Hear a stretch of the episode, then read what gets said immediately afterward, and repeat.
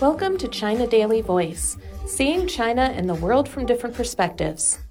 Years from now, history will record how much unfair criticism China has received in sticking to its dynamic clearing policy to fight the still raging, but intentionally ignored by some countries, COVID 19 pandemic and the countless lives that have been saved by doing that. The commitment to putting people's lives and health first is a testament to the people first principle that has been the touchstone for the country's development over the past 10 years. There are plenty of data from the past decade that tell the same story of how development has boosted people's income, improved their livelihoods, and created jobs. From 2013 to 2021, China's gross domestic product grew at an average annual rate of 6.6%, higher than the average of 2.6% for the world and 3.7% average of developing economies in the same period. China now ranks among upper middle income countries and is close to the threshold of high income countries as classified by the World Bank. China's economy accounted for 18.5% of the world economy in 2021, up 7.2 percentage points from 2012, and China's average contribution rate to world economic growth over the past decade has exceeded 30%.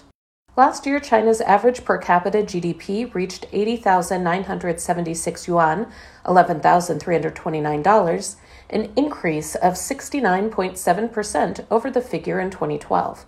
This represented an average annual growth rate of 6.1% after deducting price factors. And the per capita disposable income of Chinese residents was 35,128 yuan, an increase of 18,618 yuan over 2012, representing an average annual real growth rate of 6.6% and 0.5 percentage points faster than the average annual growth rate of per capita GDP in the same period. In particular, nearly 100 million rural residents were lifted out of abject poverty over the past decade through a national poverty alleviation campaign that was seamlessly docked with ongoing rural vitalization efforts aimed at narrowing the urban rural development gap.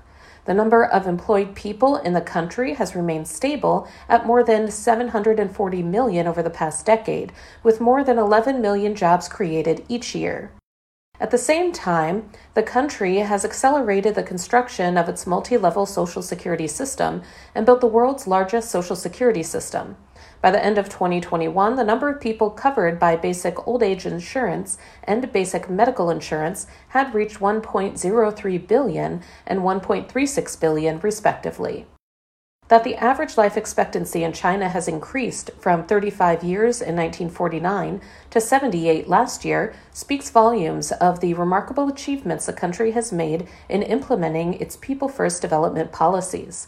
The upcoming 20th National Congress of the Communist Party of China will prove to be another historical springboard to carry on that development philosophy and adapt it better to the fast changing circumstances of the time. That's all for today. This is Stephanie, and for more news and analysis, buy the paper. Until next time.